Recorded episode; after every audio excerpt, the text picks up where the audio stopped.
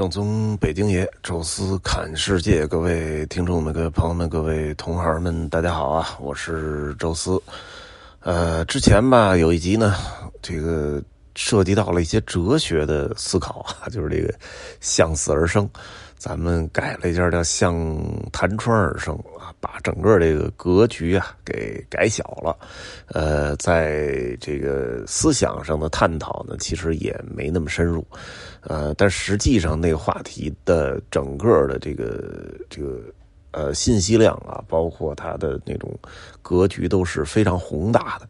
呃，咱们今天呢尝试聊一个更宏大的格局、更吓人、内容更复杂的这么一个话题，就是 聊聊中国足球啊。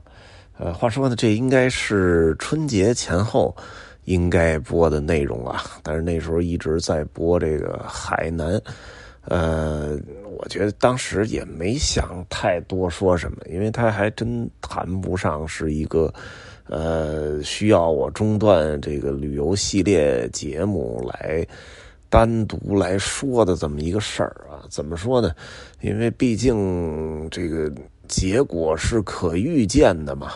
呃，去年踢的那几场啊，也就是二比三吧，输给沙特那场，才让我大小看到一点这个希望和斗志啊。剩下的几乎所有场次，感觉都是被人家按在地上摩擦啊，一点感觉都没有。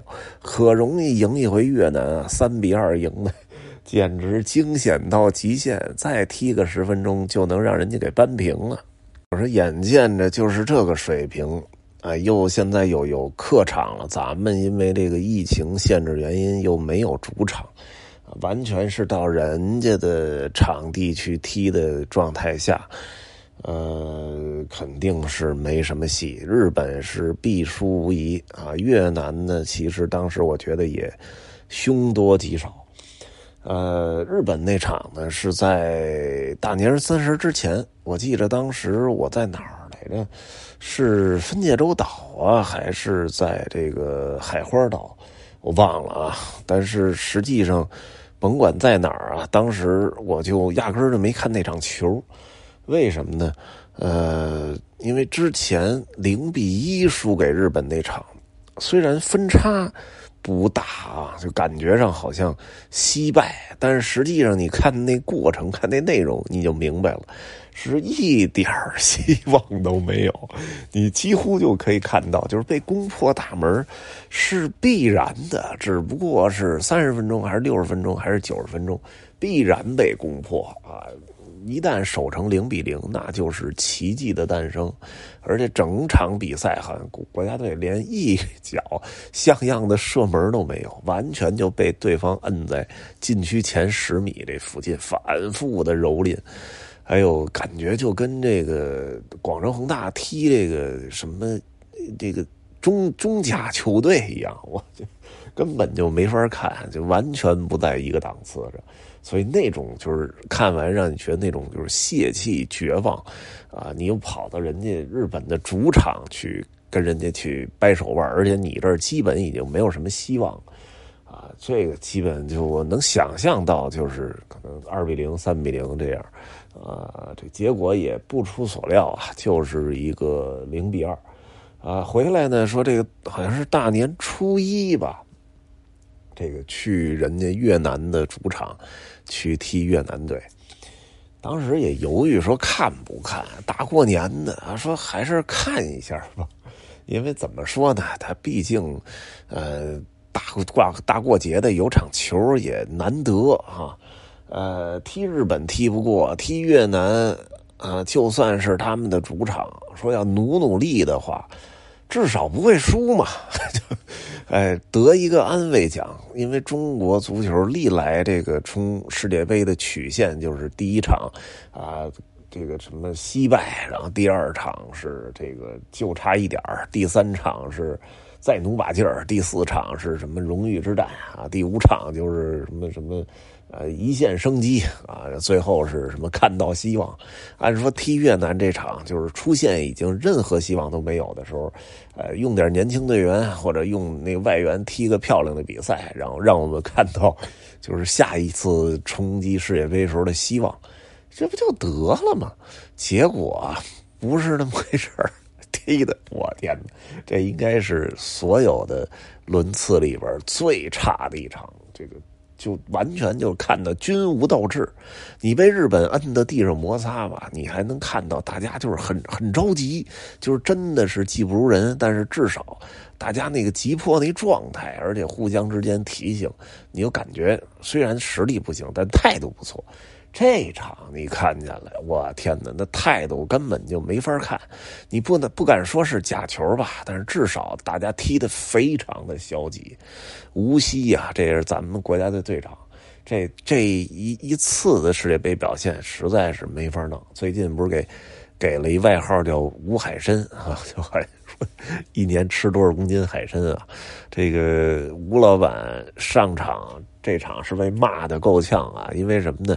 呃，人家传中他躲球，直接脑袋一低，你这什么意思？传中你不应该脑袋往上探一下，然后直接把球挡出去吗？结果那球还客观造成了越南的第一个进球，让一个个儿身高比我们矮一头的越南队居然头球进了。我说你们这帮干嘛呢？就我看那第一个球，我一看就完了，这场是完了。啊，也没说彻底不看啊，就把手机放那儿，然后跟大家一边聊着天啊，喝着酒啊，看，越看越赌气。我这什么玩意儿，真是太可气了！哎，全国人民现在其实都在骂国足啊。你说骂吗？确实这帮也该骂，但是真的就应该只骂国足吗？这个足协其实比国足更更该挨骂啊，因为这个有。目前来看，就是有中国足协的这种状态，其实你就别想让中国足球好啊！这这是显而易见的。足协领导人是一届一届的换，没有一个看着是靠谱的哈。这怎么说呢？就是中国足协应该做什么？我觉得就是。各地的这种体育协会，其实都应该具有相似的职能，就是你这个协会应该是一个花钱的部门，想方设法把你手里的这些钱给花出去，给他用到对的地方，这是你这个体育协会最重要的一个职能。你不是挣钱的，你这足协整天盯着国家队、盯着联赛有什么意义？这联赛是挣钱的呀。当然，俱乐部因为 买一堆特别贵的外援要赔钱，但是整个联赛其实是从运营，包括转转卖这个转播权，啊，很多事儿其实都是挣钱。挣钱的事儿怎么能应该由你足协来干？不应该成立一个公司，然后你足协彻底跟跟这个这个公司彻底脱钩吗？你只是给球员开一下转会证明，啊，为这个球队什么自由流动提供一些。提供一些这个这个这个，呃，这个这个就是服务嘛。然后同时最多最多，你给要求一底线，比如说你你足协就出一法规，就是所有俱乐部必须得是盈利，这样才才才才再聊别的，啊，这样其实就就不用设定什么什么这个这个还得什么工资线什么，你只要确实是盈利的，那我才不管你爱怎么玩怎么玩，是不是？你愿意花钱冤大头给中国球员都开一千万一年的工资，那那是你的事儿，你只要保证。这你你自己是盈利的，啊，就就就结果这各种各样的条条框框限制，结果让这俱乐部其实都不知道该干嘛，朝令夕改，今年的政策明年就推翻，这我觉得这这简直就是祸害这联赛，又祸害又要从中挣钱，这跟你足协有什么关系？然后同时就是这个这个呃中国家队，国家队其实也挣钱的，那些赞助商啊。中国支队什么？其实这也不应该你由你足协插手过多。足协应该干什么事儿？第一就是大力的兴建，呃，各地各个城市的体育场，啊，或者说足球场，也不一定非得正规啊，但至少是个足球场。啊，这些学校什么的，其实那个操场根本就不够用的，而且呢，学校一下课，这些这些这个场地都是关闭的，没有一个学校说可以外边小孩的进来在操场上随便踢，还真没见过几个这学校啊，永远是就是下课了就甭说你外校学生，本校的都不让你进。所以在这种状态下，其实就应该大力兴建那种就是公共的，哎，甭管是免费的也好，花钱的也好，你得让大家有个场地能去踢，这是最重要的。保证了有场地，才有可能会出现大量的这种足球人口。再一个特别重要的就是管那些不挣钱的联赛，你把钱花到那个地方去，比如说中国现在就是中超。哎，基本关注度很高，中甲有一定的关注度，到第三级应该叫中乙联赛吧，基本就没人看了。哎，电视也没有转播啊，然后这个什么赛场其实也没几个，呃，没几个观众，其实这就不健康。就任何一个好一点的那种足球体系比较好的国家，什么欧洲的那些，都是五六级以上的联赛啊，从甲级联赛、超级联赛到甲级联赛到乙级、丙级、丁级，然后就再往下，就这种状态。有了这些个联赛，批次的一一步一步的去锻炼培养球员，才有那个有些天才球员就从这些地方踊跃出来，球探看到了，给调到这个。呃，顶级队的这些这些主力阵容里，这个其实是一个好的体系啊。而这些联赛其实必然不会挣什么钱，那些俱乐部其实都是呃穷着运营啊。那这其实这是应该是足协去去照顾的，而且。比较底层的联赛，其实应该考虑到，就中国国土面积这么大，它不像欧洲啊，就是坐个高铁几个小时啊，基本上全国任何一个城市都能到得了。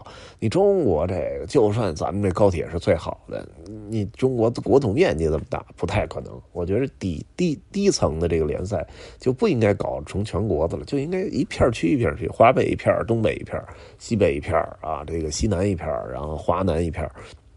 这样的话，基本是高铁，哎，三个小时、四个小时以内能到的啊。这个人家才这个底层俱乐部才有这个资金能运作，让球员去踢这个主客场啊。这样的话，其实才有更多的呃足球人口能投入到这里。好多人一直就说一个事儿啊，就中国十几亿人找不着十一个踢球的，他不是从这十几亿人里找的，他是从足球人口里找的啊。欧洲那些国家吧。就是人口才几千万，足球人口能几十万，甚至上百万，啊！你中国十几亿，足球人口就一万多人，你你这十多个人就是从这一万多人里拿的。旁边日本、韩国都有二三十万，二三十倍的你的人才培养，那必然会更好。所以这，我觉得这足协其实真的就是联赛也好，国家队也好，我给你提供服务，后备的支援服务，包括开各种文件、转会证明。剩下就是最多最多提出一个底线型的条款，我就不管了，你们爱怎么弄怎么弄去。这个这个整个的足球人才踊跃出来，国家队也好，顶级联赛的精彩度也都是水到渠成的，啊，就根本就。不需要你去插手那么多，尤其是还是一帮外行去管内行，你让内行怎么说？所以有有时候你说，就是就是国家队其实也挺可悲的哈。这些人，呃，本来应该是年收入大几十万，最最多百八十万的状态，结果现在都一千多万一年的收入，啊，广州恒大头两天我看有一个什么限薪令啊，从原来那薪水一下降到了主力球员只有。六十万，然后我当时按照他那限薪令算了一下，就明年他们整年的球员的工资，啊，整个队只有一千五百万，那是一什么概念呢？那个顶上了恒大最投资最狠的时候，一场球给的奖金就有两千万，所以这区别可太大了。所以这其实也是啊，我觉得。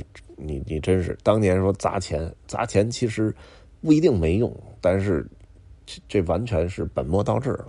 钱应该砸在哪儿？砸在那些青少年培养，砸在那些体育场的建设啊，砸在那些就是这个这个底层的基层的俱乐部和低低级别联赛的这些这些运营上。而真正顶级联赛，我觉得搞得那么精彩，结果中超。就是场场爆满，结果到中甲就没什么人看了，到中乙的时候就就完全不关注了。其实这我觉得也不一样，而且其实中国足球迷也没多少。你说真正说坚持场场看的，本身人就特别少啊。当然这成绩也这样啊。但是我我在什么英国、法国看那些，就是当地有时候跟司机聊，他就是一个。二级球球队、二级联赛、三级联赛球队，而且经常开输，啊，那种状态下他不离不弃的跟一辈子，啊，那是那种是什么精神？而我看那个那时候说广州大最好的时候，我带团里边什么西安的、什么甘肃的，啊，球迷说一聊天都是咱恒大队。我说恒大队跟你有什么关系？你是西北人，你看广州队有什么意思？所以就很可能说你你其实你不是一个球迷，你只是喜欢赢的感觉，因为他最强，你就看他，那那有什么意义啊？就跟这个就跟那什么似的啊？你你一个伦敦球迷，你当然可以喜欢切尔西啊，你可以喜欢这个这个什么什么阿森纳啊，但是您是一个这个这个。苏格兰地区的球迷，你非得看切尔西，那就有点没意思了啊！所以就是这并不是热爱球队，并不是热爱你的家乡的球队，啊，你要真喜欢家乡球队，哪怕家乡球队在二级联赛、三级联赛，呃，并不是很强，但是依然去支持、去现场看，其实这样才是真正的球迷。这样的球迷越来越多，才可能会诞生更多的球。足球人口，而足球人口达到一定基数的时候，这国家的足球水平才可能往上涨，啊，所以我觉得别的其实真的都甭聊啊，你甭管是往哪儿使劲，最终把中国的足球人口提到一百万以上，啊，就是所谓足球人口，就是不但要看球，不但喜欢这个，而且要有定期训练，啊，就是大家哪怕是个业余。足球俱乐部啊，大家嗯每每每个月至少有那么两三次训练，而且每个月可能有那么一次比赛啊，有业余联赛也好，是平常的什么友谊赛也好，就是大家都在这种训练比赛状态。哪怕你你有一个自己的本职工作，什么工程师也好，什么什么职员也好，哎，大家好这个到一约定的时间都换好了衣服，然后就开踢了啊。这个这种固定有训练的，哎，这种踢球的人。这个人能达到一百万两百万，中国足球不会差啊！所以其实这些就是我觉得是应该努力的方向。如何能让更多的人喜欢足球啊？更多的人去主动的去训练啊！当然，你可以跟 教委聊聊啊。这个中考、高考啊，足球占八十分啊，就是这一下水平也会上去啊。当然这些都是瞎聊啊。但是我总觉得，呃，之所以现在混得这么差。啊，足球水平越来越低，呃，也不能全怪足协啊，也不能全怪中国足球啊。其实我觉得每一个人啊都有责任啊。如果你真的希望它好的话啊，其实是一个系统工程啊，别急功近利。说新上了一，呃，像掌理足协主席，马上就说我们下届世界杯得得带带大家冲进去，没意义，冲进去也是被虐啊。所以应该是。这个一步一步来，我们其实就可以参考日本，就是他真是当年我我年轻的时候是甭多了吧，十五年前我们虐日本跟虐菜似的，基本就是呃二比零三比零，我记得那是范志毅那时代啊，基本都打日本没什么太大问题，打韩国其实水平也相当，就是心理上有点问题，所以老到关键时刻绷不住，而且也有点球风相克，但其实水平上也不比韩国差太多。啊！但是这十多年，日本就已经是远远的甩开中国，甚至把韩国都好像感觉比比韩国要好一大块儿似的啊！其实就是我觉得青年的培训啊，以及他就是让让全民去喜欢这个啊，我觉得这个其实真的特别重要。呃，当然我这音频纯属瞎聊啊，也不太可能有什么 专业人士听啊，大家也就听个乐啊。但是我。依然特别希望吧，就是，呃，在有生之年，咱也不是说冲进世界杯啊，其实那没意义。有生之年能让中国就是中国男足啊都变得越来越强，尤其是这个女足，啪又给啪啪打了个脸啊，这 确实是怎么看怎么不顺眼。呃，好了吧，就是呃说点这个吧，这个下期就不说足球了。聊聊别的啊！感谢大家收听啊，咱们下期再聊吧。